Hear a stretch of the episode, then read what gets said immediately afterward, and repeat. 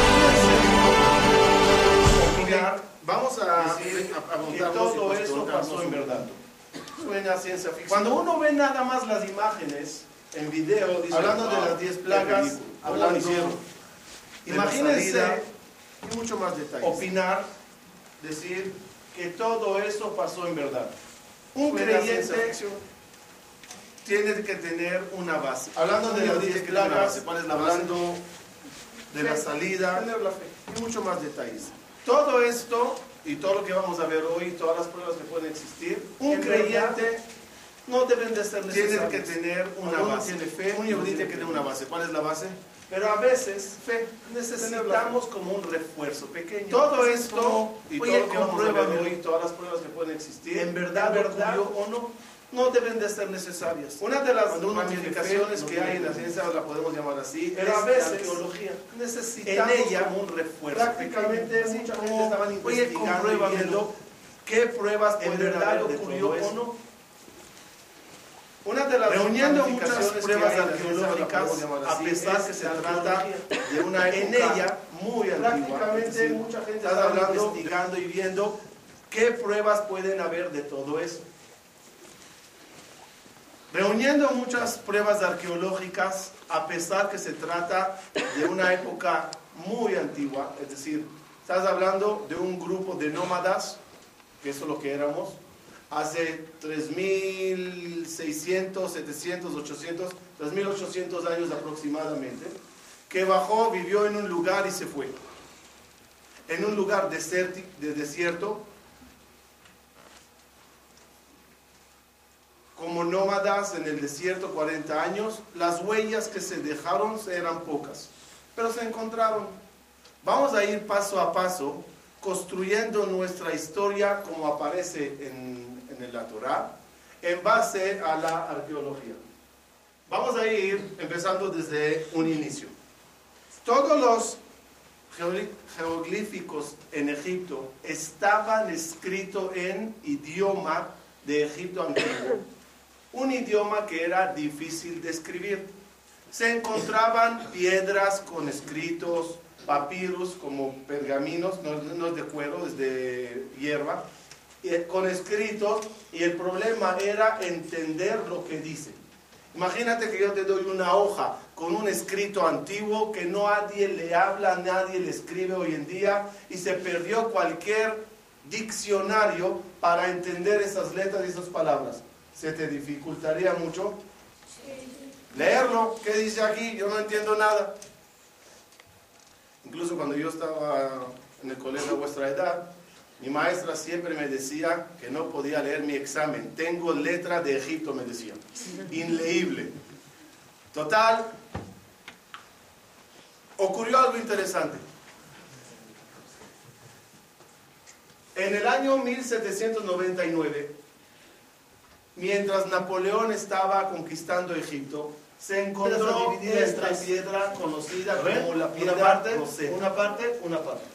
¿Qué había de especial? Lo interesante es que es la misma que historia. Es, valiosa es la pieza que encontraron. Si se dan cuenta, como que la piedra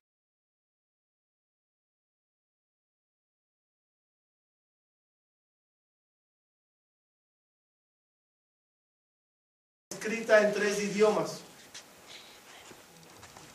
Griego antiguo, Egipto, egipcio eh, normal, francés, pero normal. a los 20 años de edad descifró la piedra Rosetta.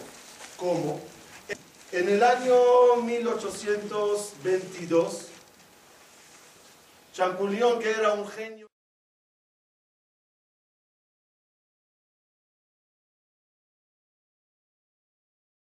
él era experto en el idioma de, se hizo experto en el idioma de egipcio, en griego antiguo.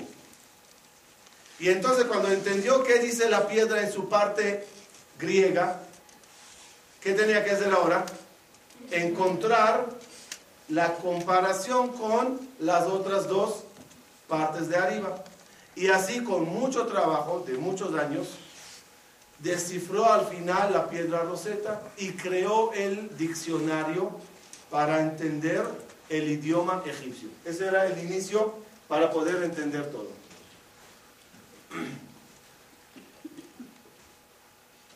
A raíz de eso, se empezaron a leer muchos hallazgos en Egipto, piedras, papyrus, y había una imagen de una persona en la historia de, antigua, de, de la antigüedad en Egipto que llamó mucho la atención a Parashá ciertos de Jacob. arqueólogos. La Se de- llamaba Yosef y los hermanos. ¿Sí lo- ¿Quién era? Imhotep? Me Yo les voy a decir qué dice un la poquito el piedra al final del libro de Bereshit. Las piedras, los escritos sobre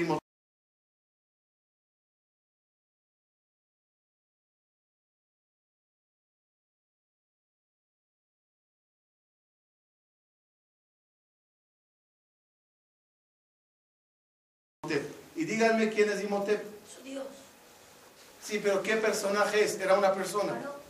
Al principio se habla que Imhotep era el que diseñó las pirámides. Los títulos que él recibía era, era el mayordomo, el gobernador, el director del palacio, el cual tenía siempre el anillo real, expertos en idiomas y traducción de sueños. A ese Imhotep, cuenta la historia, se enamoró de él una diosa, como ellos la pueden llamar, y como él no quería estar con ella, ella, en la historia dice, de Egipto, dice, ella le mató y después de unos años le revivió y se hizo el virrey de Egipto. ¿Qué personaje se parece? Curiosamente, esta es la imagen de Imhotep como ellos la tienen en Egipto. Curiosamente, el Nilo tiene un brazo, una extensión, lo llamaremos así, pero según nosotros que Imhotep que la llamaron Bejar, se entiende bastante cosas. El río. Además, miren que dice más sobre Imhotep. hasta hoy en Egipto, oye, ¿por qué este Imhotep se llama río Yosef? Nadie sabe.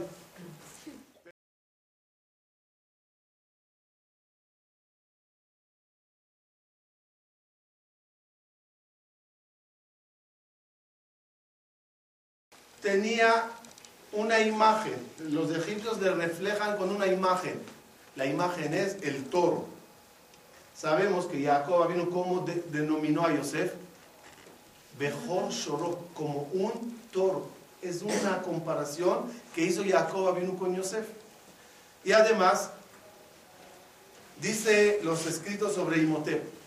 Él fue el que ayudó a recoger la cosecha en los años de sequía. Más claro imposible. La historia de Yosef, ¿en qué se basó toda su grandeza? En hecho de recoger toda la cosecha en, en los años de sequía. Es que llegó un extraño Posterior a Yosef de Israel, de Kenan entonces. Voy a aclarar un puntito. Y directamente le suben al poder y le nombran según algunos eh, historiadores. un extraño se le hace, se hace difícil a un gobierno ponerle en un, en un puesto tan elevado, ¿verdad? Sí. Resulta ser, según algunos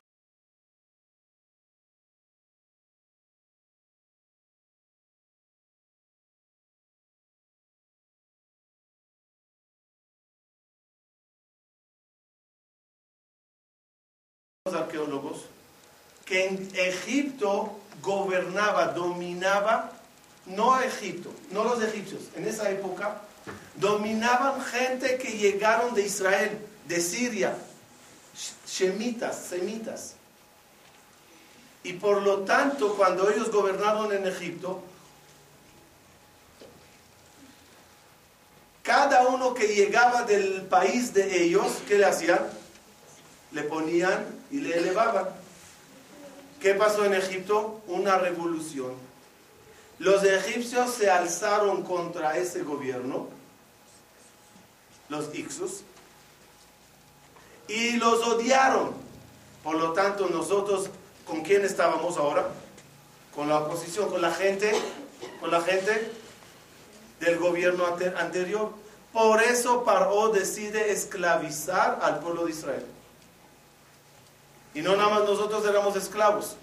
Todos los que eran del gobierno anterior los castigaron y los usaron como esclavos. Ahora entendemos lo que dice en este papiro. Y esta es la parte más importante de lo que quiero transmitirles. Se encontró un papyrus. Papyrus, voy a explicar qué es. Ah, ¿Ustedes en el colegio con qué escriben? ¿Sobre qué escriben? Papel. Papel. ¿Antiguamente había papel? Sí. No había papel. No había ni Office Max. No había. ¿Sobre qué se escribía? Porque pergaminos. ¿Cómo paredes? La gente llegaba con paredes al colegio. ¿Con qué se escribía? Se escribía o sobre pergamino, que ya era muy costoso, o sobre papyrus.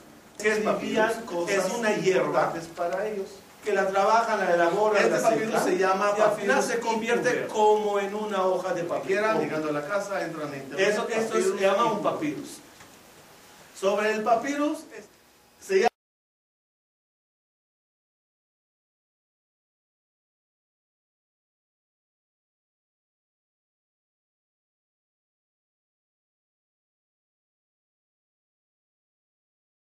Se llama así porque un egipcio, sacerdote en el imperio egipcio, llamado Ipuber, la escribió.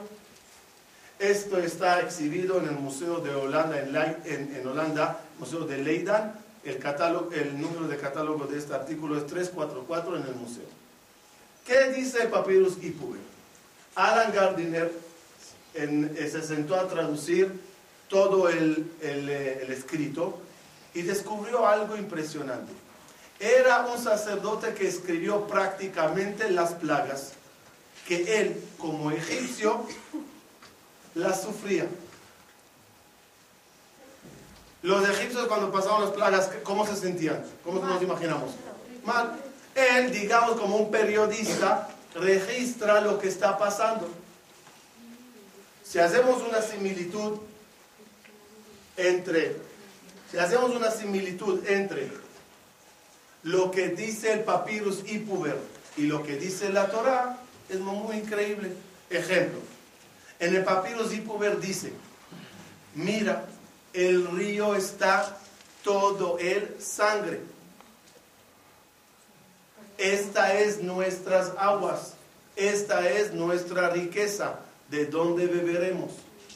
Esa frase cuadra perfectamente con la plaga de sangre. Y así siguiendo, lo podrán ver en el libro, todas las plagas como Papyrus y Puber va hablando del ganado que se está muriendo, de la cosecha, incluso, incluso de la plaga de granizo, donde hay un midrash raro, de verdad que es raro, que dice que el granizo cayó con fuego, no cuadra, agua y fuego. En el papiro Zipuber dice, no me acuerdo si la palabra es granizo o lluvia, rompió los árboles y las puertas y el fuego las quemó. Hay una combinación allá en una plaga de agua que cae y fuego que quema. Y algo muy increíble al final del papiro Zipuber dice así, mira, mira, las esclavas vestidas con las joyas de nuestras señoras. ¿A qué se refiere eso? Que las que tenían las alas. Está escrito que al final, al final, para salir, como medio de cobrar todo lo que trabajamos en Egipto, ¿qué, qué, fue- qué ordenó Moshe al pueblo Israel hacer? Eh, cuando Pedir-. Pedir joyas. Sí. Ahí está. Y una cosa más increíble, dice Papyrus y Puber. Fíjense qué frase. Mira, mira. La columna de fuego que llega hasta el cielo camina alante de nuestros enemigos. ¿Qué dice la Torah? La Torah dice que como guía, ¿qué tenía el pueblo de Israel?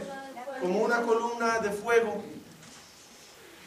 Qué raro que un egipcio, otra vez, vamos a pensar qué tan importante es este papyrus. Si yo como judío escribí esa Biblia, ¿qué me podrá decir uno? Inventate cosas para, para sentirse bien y decir que tú eres, que tienes un Dios.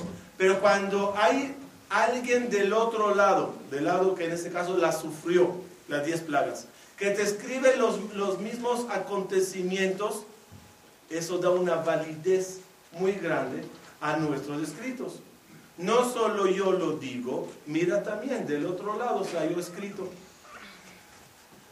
No alarguemos mucho en esta parte, pero que sepan que hay más descubrimientos sobre la piedra de Larish, hay otro papyrus que mm, relata también ciertas plagas, pero una cosa interesante que tiene que ver con Yosef, que hablamos anteriormente, no está en mi libro porque lo descubrieron después que terminé de escribir el libro.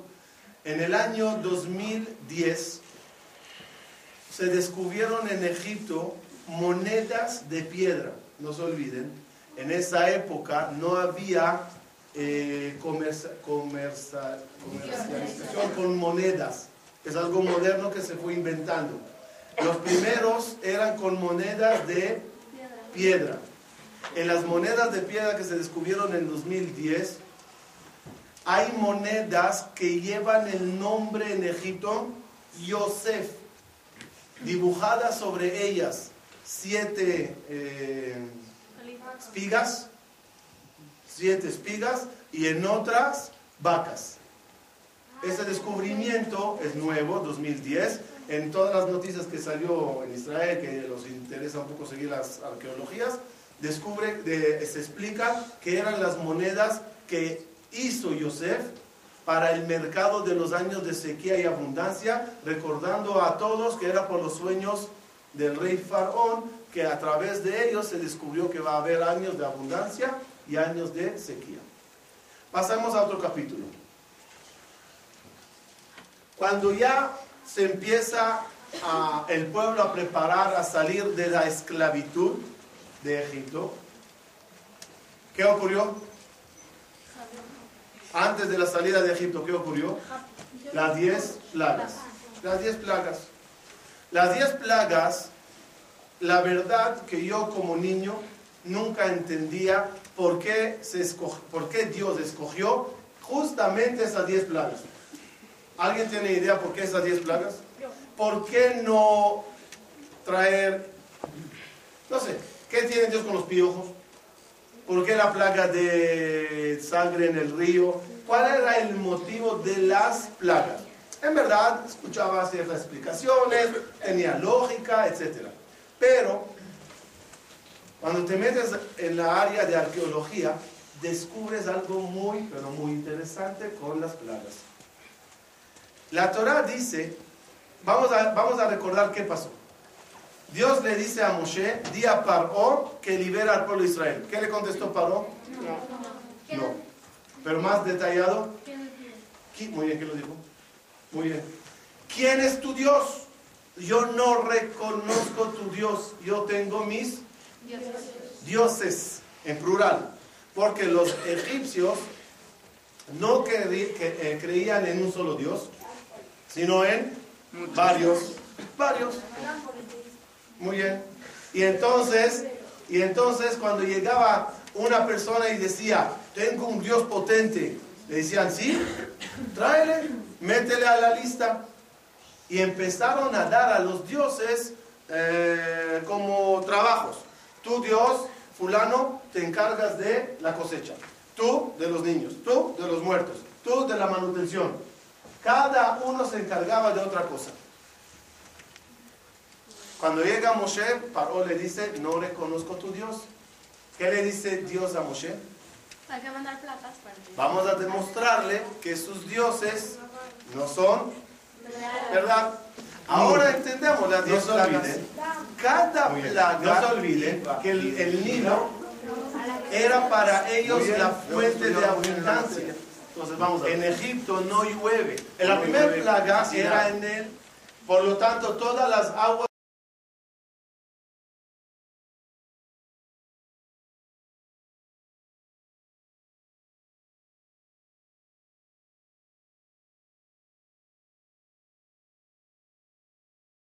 el país puede tener, ¿de dónde vendrá?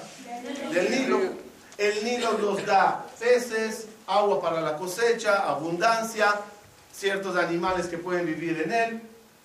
El- ellos nombraron al Nilo Tiene las dos llaves de la vida. ese era el símbolo. Un círculo. El Javi era el dios que se encargaba de la abundancia. Si era la llave de la vida egipcia. ¿Cómo aparece? En su Aparece, mano digamos, como panes, que en la frutas, aves, como diciendo, Él es el que nos trae toda la abundancia. Cuando ocurre la plaga de sangre y toda la abundancia del Nilo cese, muere, todos los egipcios que se cuestionan. ¿dónde está mi Dios? Y ahí empiezan a dudar si es de verdad todo lo que pensaron o quizás el Dios de los judíos, es más potente.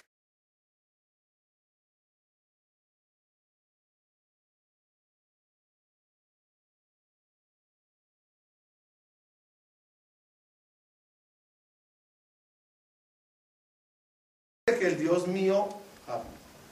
Veamos otra plaga. Posterior a esa era la plaga de... La rana. Y como dijimos, ¿qué tiene Dios con las ranas?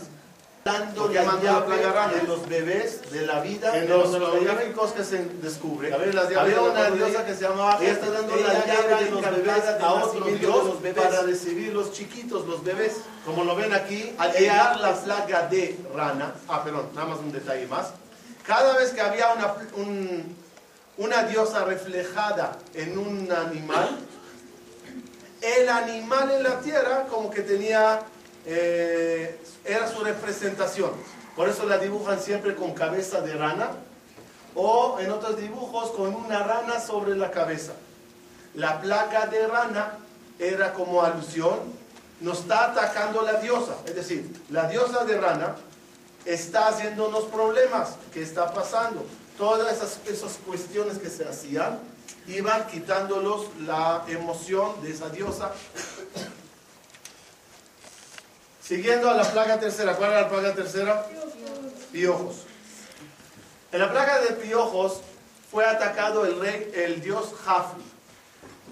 En todos los dibujos aparece como un dios y la cabeza, en vez de una imagen de un ser humano, hay como un piojo. ¿Lo ven? Un esclavo, un piojo.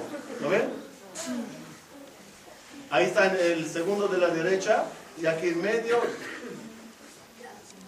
Este dios era encargado de todas las mujeres que queden embarazadas, los partos, etc. Cuando hay plaga de piojos, cada uno cuestiona el poder de ese Dios que siempre le rezaban. Aquí en un museo se ve, no, mi abuela. Ahí ve cada uno, en los dioses cómo estaban reflejados en cada lugar. Seguimos. Anubis, Anubis, ¿qué plaga viene después de piojos? Arob, ¿Qué era Aro? ¿Qué era Aro? animales salvajes. Animales salvajes que los atacaron. La verdad no sé si felicitarlos a ustedes como alumnos o a las maestras como informadoras, pero con la cabot veo que saben todo. Vamos a seguir. Anubis, ¿el que era la plaga de Aro? ¿Qué atacó? ¿Qué atacó? Muchos animales salvajes, dice la Torah. En Egipto habían muchos dioses con imágenes de animales salvajes. Leonas, chacales, serpientes.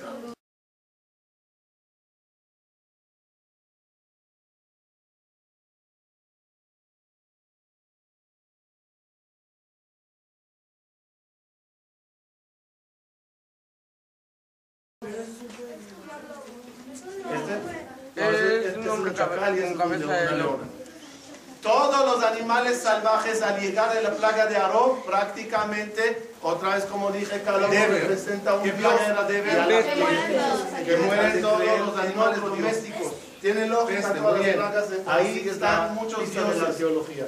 que tenían los egipcios Después de de Aarón en corderos, en vacas, y todos ellos al morir, otra vez, los egipcios adoraban mucho al cordero y a la vaca. ¿Por qué los adoraban mucho?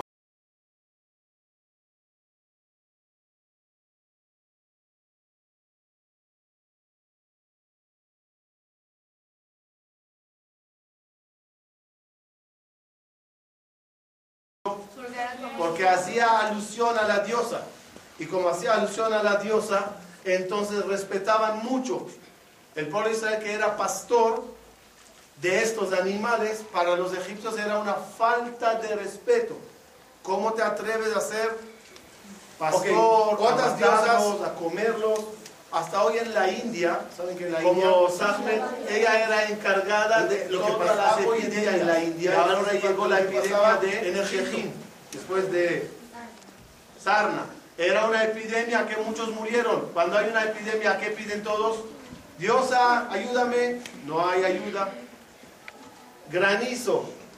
Eran los dioses que se encargaban de toda la cosecha. Perdón, de todos los vientos, tormentas. Y de repente el granizo desproporcionado.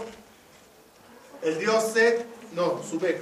era el encargado de toda la cosecha. Cuando llega la plaga de langostas y arrasa con toda la cosecha, ¿qué? Ya un minuto, un minuto ya dejo de preguntar. La plaga más increíble era, La muerte no, no, antes, La oscuridad. la oscuridad. Que sepan, en un papyrus está escrito claramente, durante nueve días, según la tradición de nosotros era seis, en el papyrus dice, durante nueve días no podíamos ver uno al otro. Así dice el papyrus.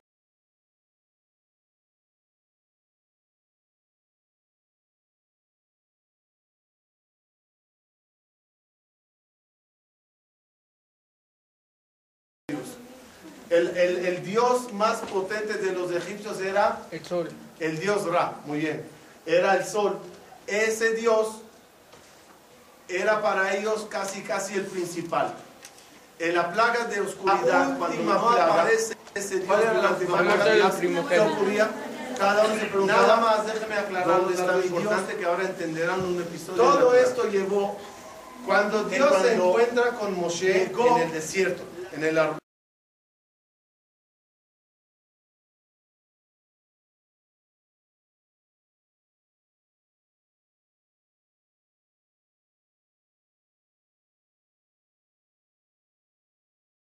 ardiente. ¿Qué le dijo Dios a Moshe allá? Ve y dile a Paró, libera a mi primogénito. Y si no, mato a tus primogénitos. Esa era la frase de Dios a Moshe. Según eso, ¿qué entiendes? ¿Cuántas plagas van a haber? ¿Cómo dices? Una. Dios le dice, dile que libera a mi primogénito. Si no, mato a los primogénitos. ¿Cuántas plagas está anunciando Dios? Una nada más, una. ¿Cómo salieron nueve más? Porque él dijo, yo tengo mis dioses, no reconozco los tuyos. Es decir, que después de las nueve plagas, ¿a dónde llegamos? A la plaga original. La plaga de Bejorot tiene que ver con dioses. No es la, la, prim- la- la ideal, la, la que se planeó de un inicio. Sí, porque no hay un Dios que diga que mata. Muy bien. Entonces, ¿entendimos cómo se dividen las 10 plagas? 9 y una. Una es para salir y nueve son lección de idolatría. Muy bien. Increíblemente, todos los historiadores y muchos arqueólogos de- descubrieron que hubo en Egipto un bajón de fe. Es decir, muchos dejaron de repente de creer en dioses. Y en unos y unas dos o tres tumbas que se encontraron decía el escrito siguiente: Estos son los primogénitos que murieron en el día de la muerte de todos ellos.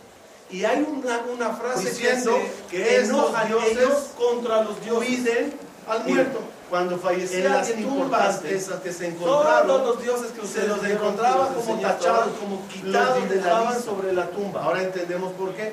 ¿Cómo? Y la frase era,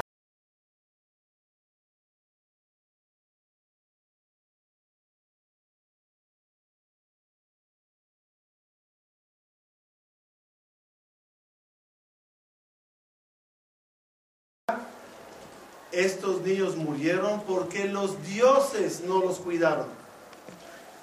Haciendo alusión que bajón de fe que tenían por todo lo que ocurrió. Ok. ¿Esa es la serie de Egipto también? Ok. Vimos en el video cómo fue la salida de Egipto, ¿verdad? Partida de mar, etc.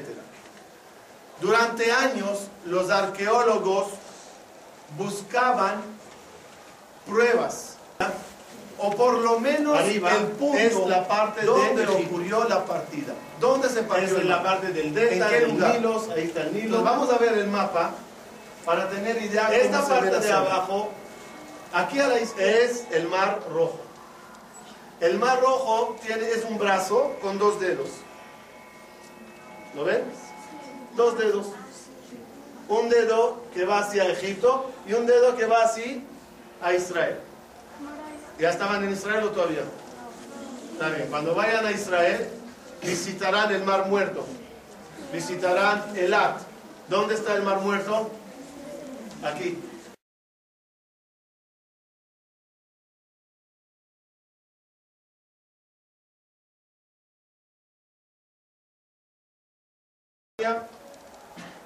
Arabia Saudita, Egipto. ¿Lo ven? Cuando salimos de Egipto estábamos ubicados allá Y arriba. aquí está el ¿Dónde se partió el mar? Esto es Israel hoy. ¿En el dedo izquierdo o el derecho? Esto es Ok. Durante años siempre se pensó que era en esta parte, en el dedo izquierdo. Llegamos de allá, aquí se partió y seguimos al desierto. Pero nuevos arqueólogos descubren que no. La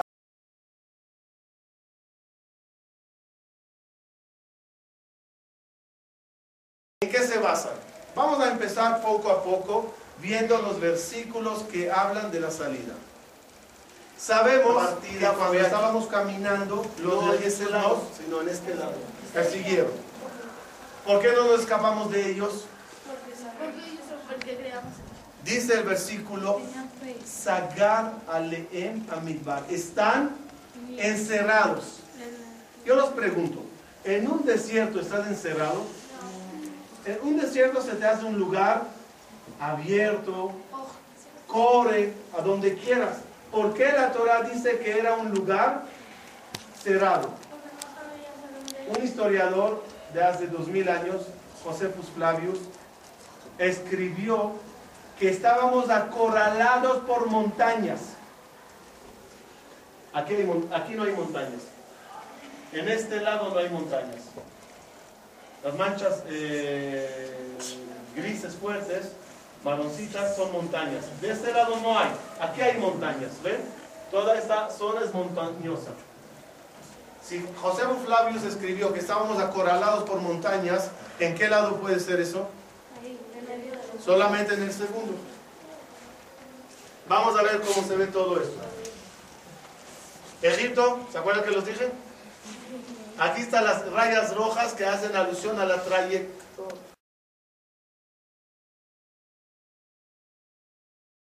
satelital, podemos ver todo este lado oscuro, que en el computador sale azul, pero toda esta parte oscura es el mar. ¿ok? Veamos el mapa más de cerca. De una foto.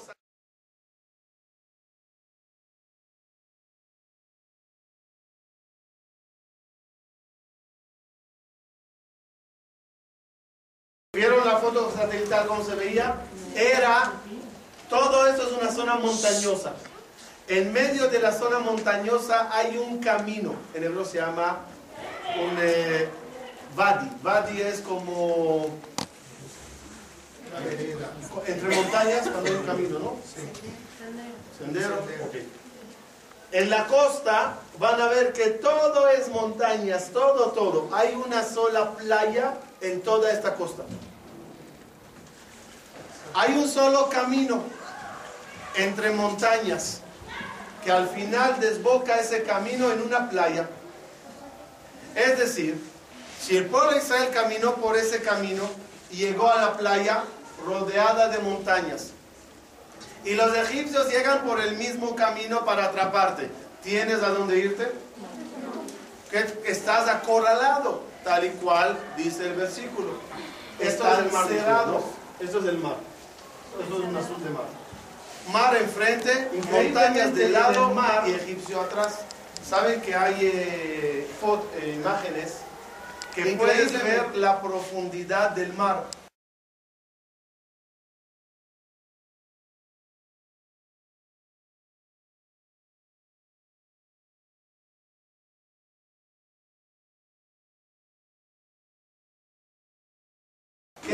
Ahí está como los estaba explicando. ¿Cómo es, el mapa de una playa? Entre Para nosotros es todo al final. Arriba, pero Boca es la única playa. Si sacaríamos del agua, ¿cómo se hubiera visto?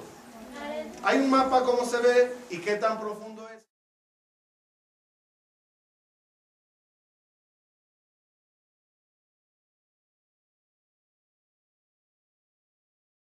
El camino mejor. El camino más cerca, hoy en día Ya vemos aquí los lados de la playa. esa playa. ¿Y ven cómo es como la única playa de montañas que hay en toda la costa. como pueblo de Israel. Más abajo es más roca playa. y más imposible. Y esta es la playa como se ve hoy en día. Ya, ya, ya, no sé qué son, hoteles o moteles o restaurantes. Pero aquí está, por aquí entramos y está todo tú rodeado de montañas. Si estás aquí parado y los egipcios van entrando por allá, ¿dónde vas? Esa es la foto tridimensional, cómo se ve el mar. Si ustedes ven, donde está eh, la palabra Egipto, es la playa que estábamos viendo. De los lados se ve cómo el mar es muy profundo. Aquí se ve muy bien, ¿lo ven?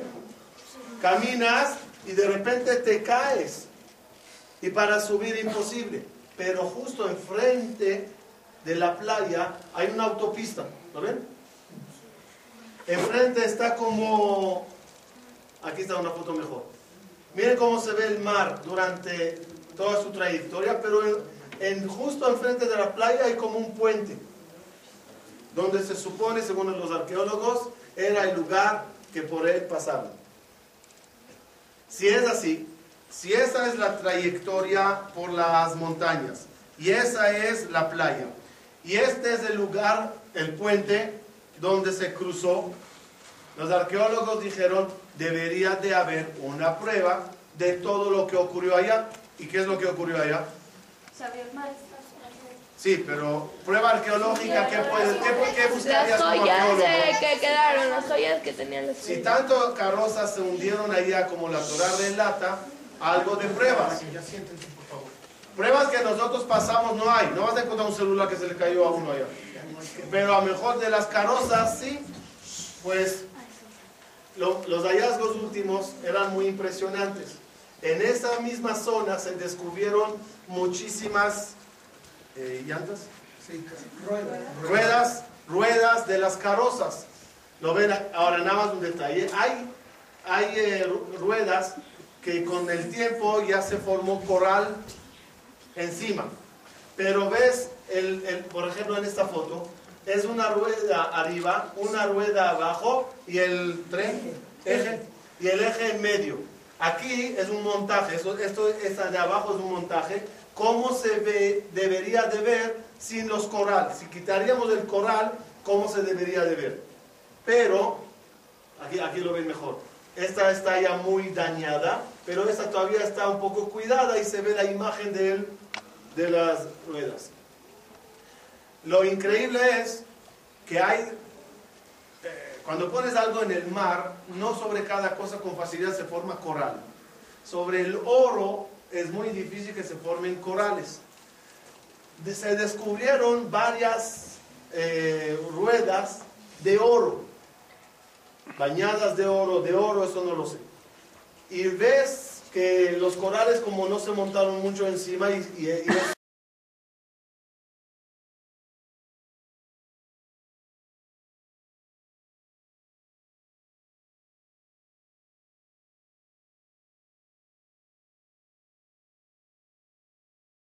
notable la llanta, la, la- la rueda.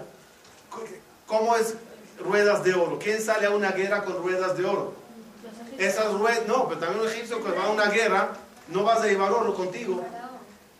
El rey Faraón es el que llevaba eh, eh, carrozas tan lujosas. Dice el Midrash.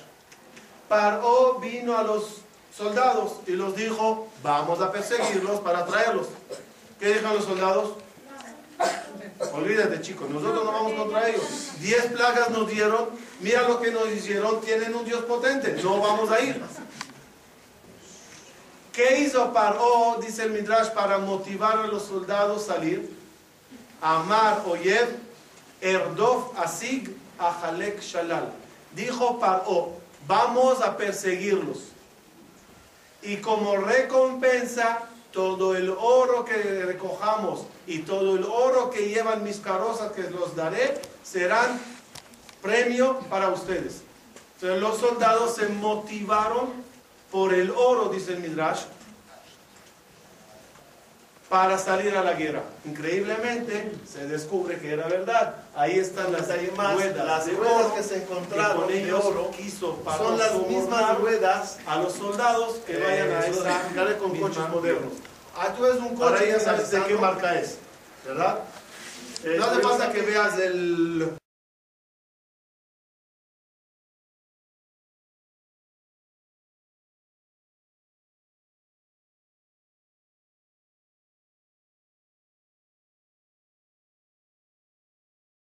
logo, el logo. Hay coches que ves, ah, este es un Chevrolet, ok. ¿Cómo se sabe que estas ruedas son egipcias? Porque la forma que ellas tienen es la misma que se encontró dibujadas en los templos en Egipto. de muchos huesos de caballos por eso sabes que las ruedas humanos pertenecen a Egipto. Aunque estás a una distancia de interesante. Son ruedas de mar por los dibujos que hay en los templos. Además,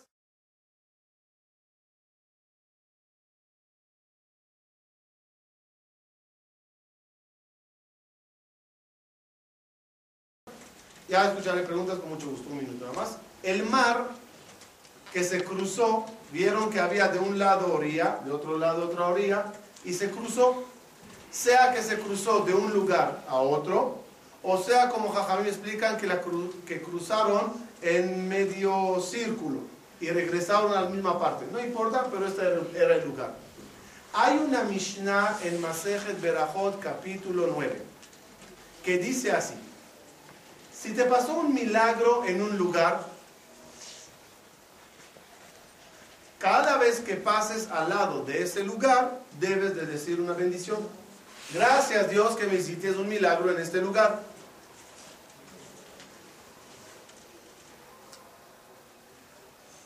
Eh, y si es un lugar que ocurrió un milagro a todos o a muchos del pueblo de Israel, cada vez que un yudí pase por allá, tiene que parar y decir, gracias Dios que hiciste un gran milagro en este lugar a nuestros padres. Es una verajá. Dice la Mishnah en Berajot, si pasas al lado del lugar donde se partió el mar, debes de decir esta verajá. Porque fue un milagro. Porque fue un milagro allá. Un minuto. Si la Mishnah que se escribió aproximadamente, aprox, aprox, dos mil años, aprox. Si esa Mishnah dice, cuando pases al lado de tal lugar, di verajá. ¿Qué entiendes? ¿Ellos sabían dónde es ese lugar o no? Otra vez. Si yo te digo, cuando pases al lado de Pabellón Bosques, di hola. ¿Quiere decir que sea donde está Pabellón Bosques? Por eso escribo, dilo. Si la Mishnah dice, cada vez que pasen al lado del lugar, digan verajá. Es una orden.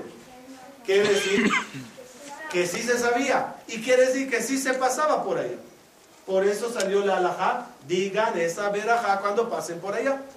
Hace dos mil años se cumplía esa ley. ¿Dónde es ese lugar exacto para decir la verajá? Pero la playa es muy grande. ¿En qué parte exacta? Entonces, para eso, déjame que nada más está la foto después. Sí. Ese es todo el mar. Iban, ¿se acuerdan del mapa? A ver si está aquí. ¿Se acuerdan del mapa que, que vimos de Israel? Miren, este es Israel arriba, ¿no? Aquí está el mar muerto.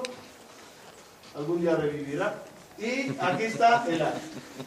Los Yehudí, para traer mercancía de la India, ¿qué- ¿por a dónde, por a dónde iban? Los barcos estaban aquí en Elat, llamada Etzion Gaber, en la época de la Biblia, y salían con los barcos para los países que estaban aquí abajo. Por eso, Por tanto, cada vez que el barco a la- pasaba por aquí, ¿Quién es el comerciante llegaba al punto del mar, mar veces para traer Cuando los mercancía? barcos pasaban por aquí, es el lugar donde tenían que decir la verajá.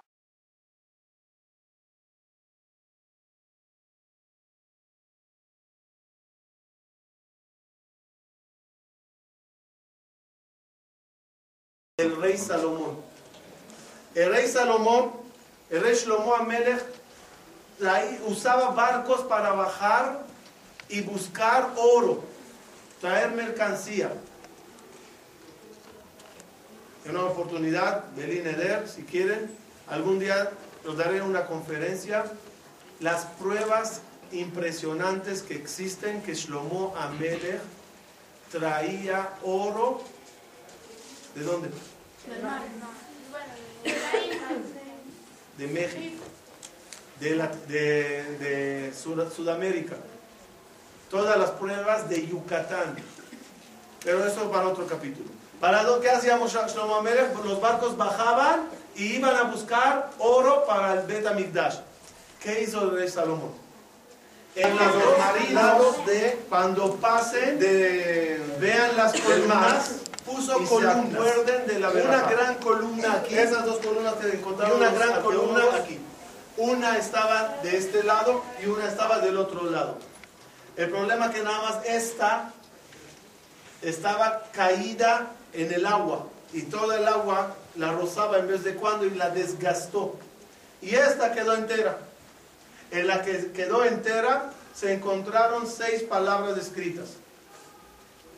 Dios, Moshe, Paró, Egipto, Bene Israel y la sexta, Shlomo Amelech. Shlomo. Como eh, los arqueólogos al principio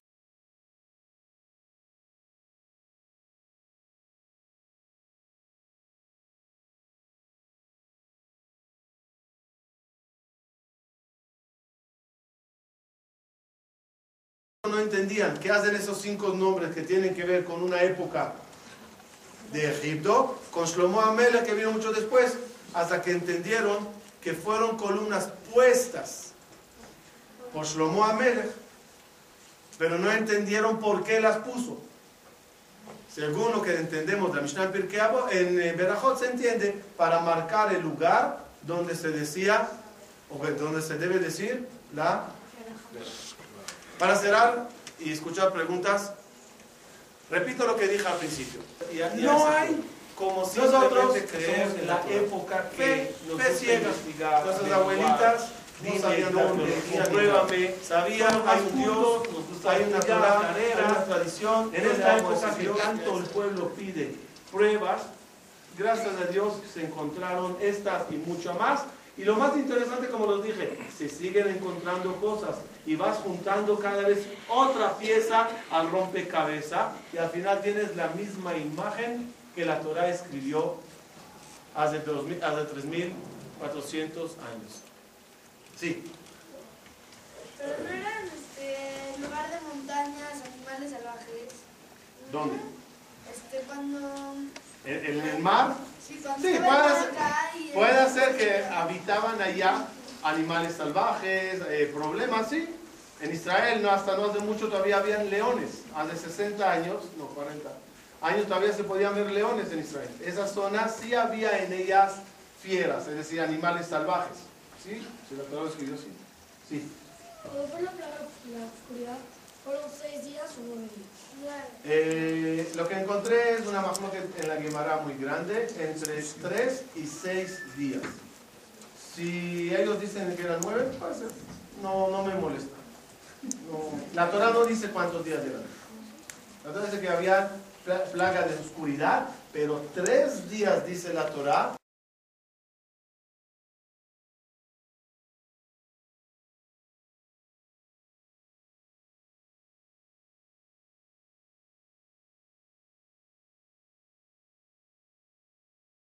Eran intensos, intensos, tan, tan fuertes que no se podía ni mover.